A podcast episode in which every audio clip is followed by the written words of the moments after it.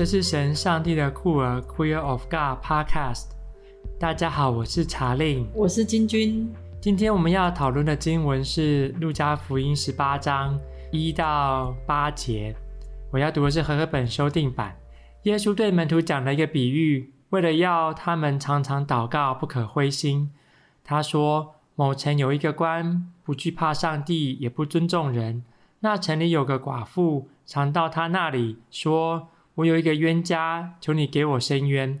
他很久不受理，后来心里说：“我虽不惧怕上帝，也不尊重人，只因这寡妇烦扰我，我就给她伸冤吧，免得她常来纠缠我。”主说：“你们听这不义的官所说的话。上帝的选民昼夜呼吁他，他岂会迟延不给他们伸冤吗？我告诉你们，他很快就要给他们伸冤。然而人子来的时候，能在这世上找到这样的性德吗？”不知道今天的经文金君有什么有趣的观点想跟大家分享呢？我觉得有趣的是，就是耶稣在讲一个是。就是要常常祷告，不可灰心的这个比喻，这样子就是耶稣要教导祷告，可是他却用一个寡妇的比喻来教导祷告，这样子，就是我觉得很特别，是就是用一个很微小的人的祷告的那个感觉，就是他用一个微小的人寡妇，然后就是不断的在追求公义，这样子，希望。法官给他一个公公正这样子，然后我看到是这个寡妇，就是她有一个坚定的心，不断的就是一直去找那个法官，然后这个部分可能是也是我们可以学习的，就是像寡妇一样，有一个坚定的心，不断的寻求公益，然后因为因为寡妇在当时可能是比较一个贫穷无助的形象，可是她这个寡妇却是是一个比较有力的形象，她是去追求她的应有的权利这样子。另外一个比较有趣的地方是，他这个法官最后之所以会就是为他伸冤，是因为他不想要让自己累坏，就是他不想要让那个寡妇再来烦恼他这样子。可是，当我们跟上帝祷告的时候，好像我们也不会是，就是我们向上帝祷告，不是说我们要打扰上帝这样子，而是说，上帝是他就是爱我们，要来帮助我们这样子。对，所以就是觉得有趣的是，他用这个法官跟寡妇，然后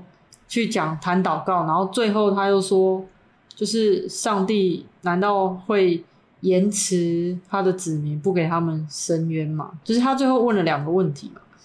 一个是说上帝会 delay 吗？这样子，嗯、然后第二个是上帝再来，就是耶稣再来的时候，人子再来的时候，我们能在世上找到这样的信心吗？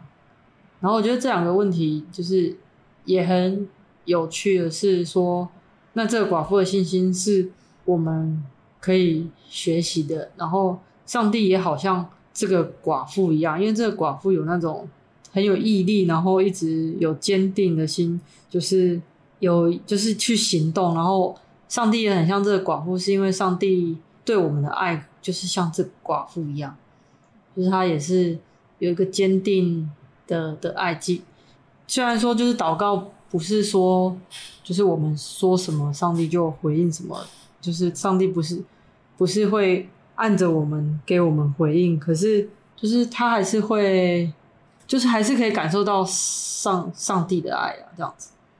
哇，好哇！金君这么一讲，好像我都不用讲了嘞。对，我我在准备这一段经文的时候，我会觉得，我会觉得，哎呀，这个这个我们怎么样可以看到一些新的观点？不过刚才这个金俊好像有提供很多有趣的这个不同的面向跟比较的观点。嗯嗯。我是有想说，就是想到说，如果耶稣跟门徒讲一个寡妇的，然后谈祷告，这在当时对门徒会不会觉得，哎、就是是一个很反讽吗？就是耶稣怎么用一个寡妇这样的这个行动，还是会不会听起来是很很，就是在当时听者可能会不舒服吗？还是怎样？对，我也在想这个事情诶，为什么耶稣要举一个寡，用一个寡妇来当做比喻，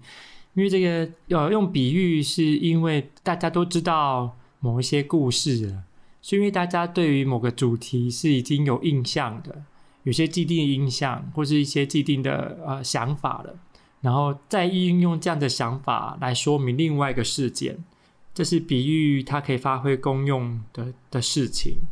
所以，如果我们对一个事情并不了解，比如说我们并并不了解寡妇或是一个不义的官到底什么意思，那我们就很难了解这个比喻所想要使人来进一步去思考的那个议题或是什么，我们就会很难去进行它。比如刚才这个金句就讲说，寡妇是不是就是一个无所依靠、比较贫穷的？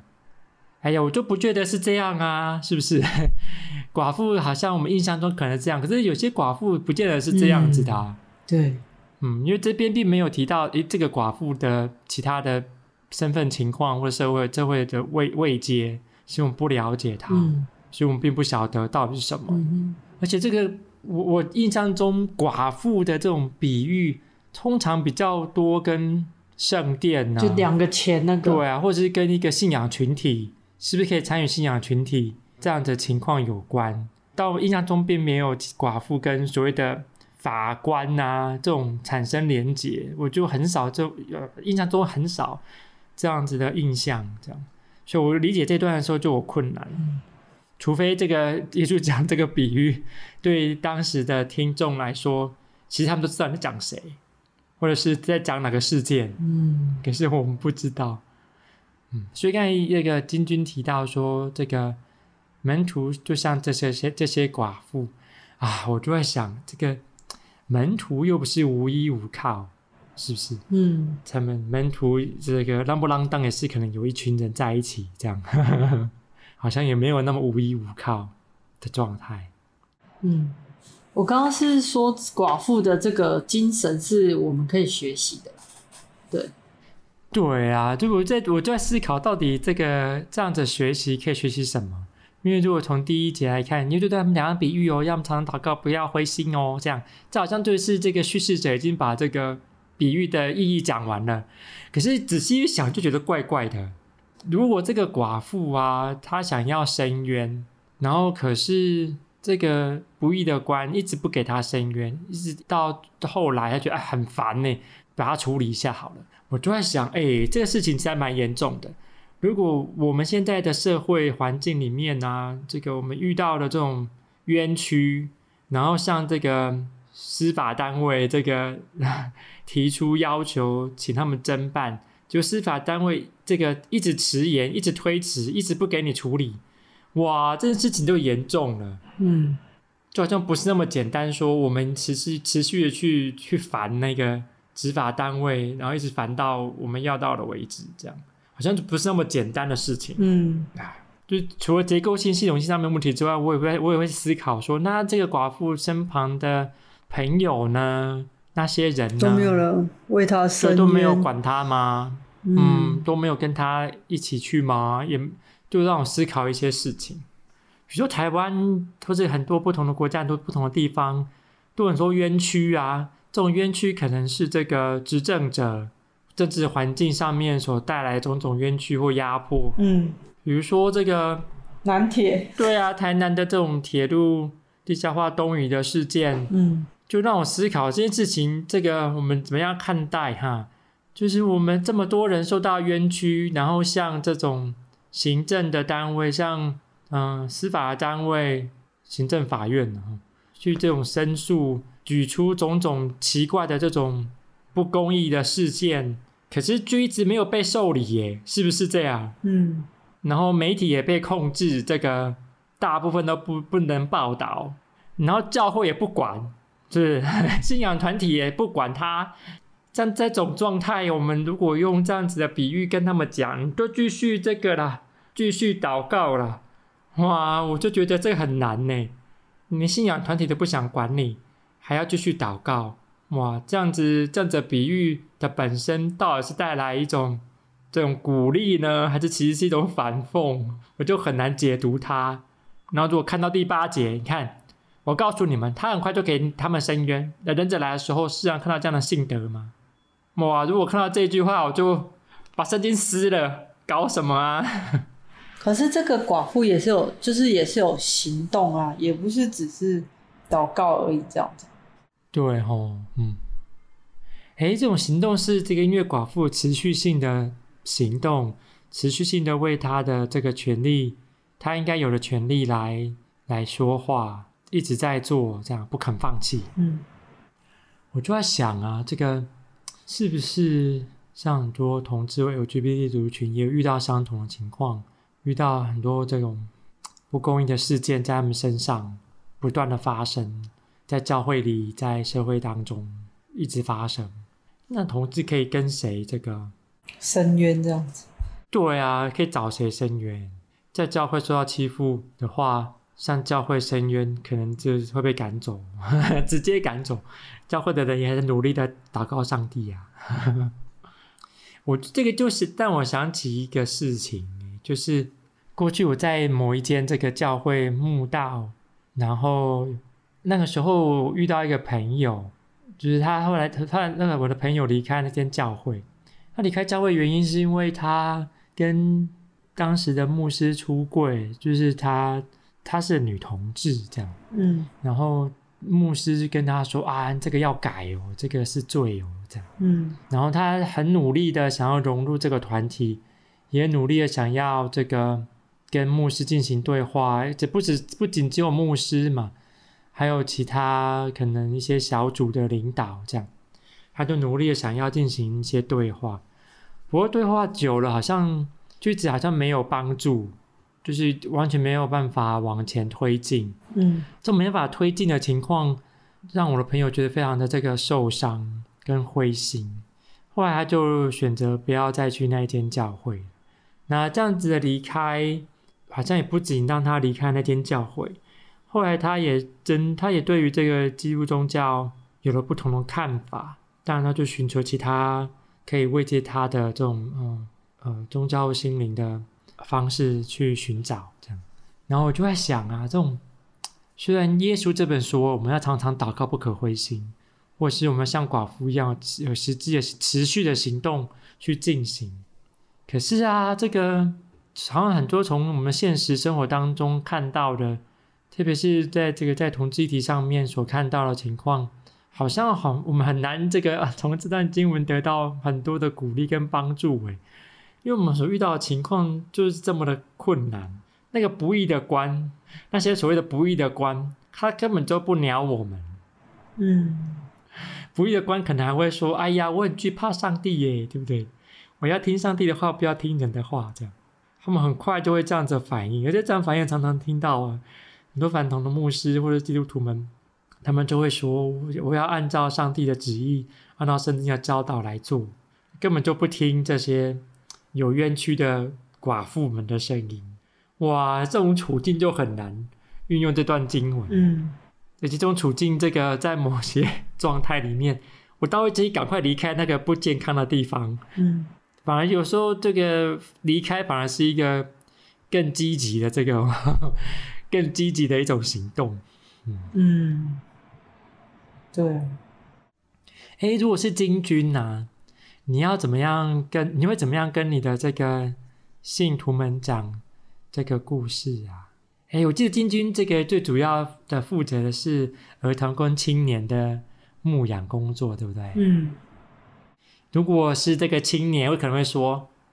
可是这可是可是可是会很多可是，你觉得他会有什么哪些可是？嗯，我把这个故事就是放在那个。祷告这样子，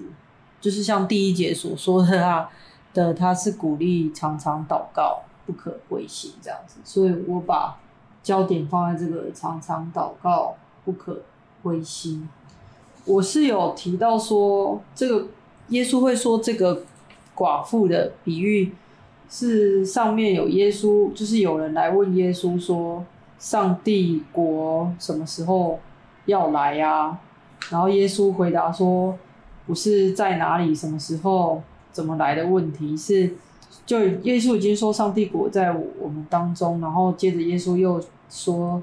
要常常祷告，不要灰心这样子。我是把这两个连接，所以我们在我们的生活上哪里可以享受上帝国，或是看到上帝国这样子。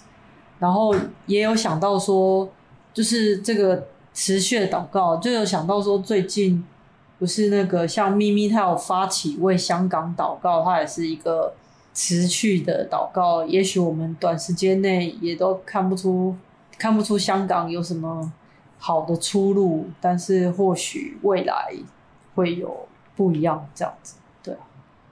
然后也有跟他们谈到说，祷告是一个行动，这样子。祷告是一个行动，像这个富人，他也是有不断的行动，然后追求追求公益这样子啊，因为他是追求他自己应得的权利这样子。对啊，然后也有从他那个等待，有谈到说，就祷告也是需需要等待，因为上帝不是会立马回复我们的啊，然后上帝。他所采取的有时候也不是我们想象的这样子，但是我们就有一个盼望，就是就是相信上帝是一个公义的这样子。嗯，我就在想啊，现在香港很多的朋友们都处在一种很困难的环境，他们也很努力的祷告，也很多人莫名其妙被抓了这样。嗯，他们的处境就真的很像面对很多不义的关。对啊，这种而且这种不义的关不但不帮他们伸冤，反而是这个破坏他们的人。嗯，哇，这种处境真是很不容易。不过这个就像这个金军说的，就祷告是一种行动。我也看到很多人一直在行动，就是在这么艰难的环境当中持续在行动。持续在声援，持续在针对不公义的事情发生，尽他们所可能的，仍然努力的在进行一些串联。比如说最近这个许多的朋友就发起这种抵制迪士尼的电影《木兰》的这个事件。哦，对，啊，我觉得这个事件就是一种持续性的行动在进行着。迪士尼拍这部电影，竟然是在这个东土耳其斯坦。现在所说的新疆这个地方来进行拍摄，嗯，而电影里面竟然还感谢了在东土耳其斯坦在共产党的政权底下进行政治迫害、种族清洗的这个机构，竟然还感谢他们机构的协助拍摄，这件事情实在让人匪夷所思。然后演木兰这个角色的这个演员是中国裔的美国人。这个演员既然支持香港的警察继续使用暴力的方式来对待和平诉求、要民主选举的香港的百姓，这样子的公司迪士尼，这样子的演员拍这样子的电影，其实某种层面是在扩大的一种不公义的形象。赚取不义之财，嗯，这在这么辛苦的情况当中，香港的朋友发起了抵制《木兰》这部电影，持续的向国际发声。有很多的朋友在香港，还有在全世界各地的地方的朋友，也参与了这种抵制的行列，一直在敲门，敲那不义法官的门，敲那不义的迪士尼这间公司的门。在敲那些造成压迫的政权的门，也在敲上帝的门，要上帝聆听他们的祷告，尽快将公义跟审判交还给他们。我们要继续努力做这件事情。嗯，哎呀，希望我不是那个这个不义的官呐、啊，不惧怕上帝，也不尊重人呐、啊。如果有人来向我申冤的时候，我可以 赶快帮他们申冤。没有啊，你不是官啊，那 免得一天到晚被人家祷告，耳朵会痒。哇，在关在某种层面上面是某种结构当中的这种有权利的人、嗯、啊，金军是牧师哎，在信仰团体里面也是个官呢，有拥有某种权利，教会的这种领导人。长老或执事或小组长，都拥有某种权利，都是某种层面的官。要是有人向你反映不公义的事件的时候，赶紧去处理，免得耳朵痒。好好好，收到。今天很开心大家跟我们一起讨论，那我们下次见，拜拜，拜拜。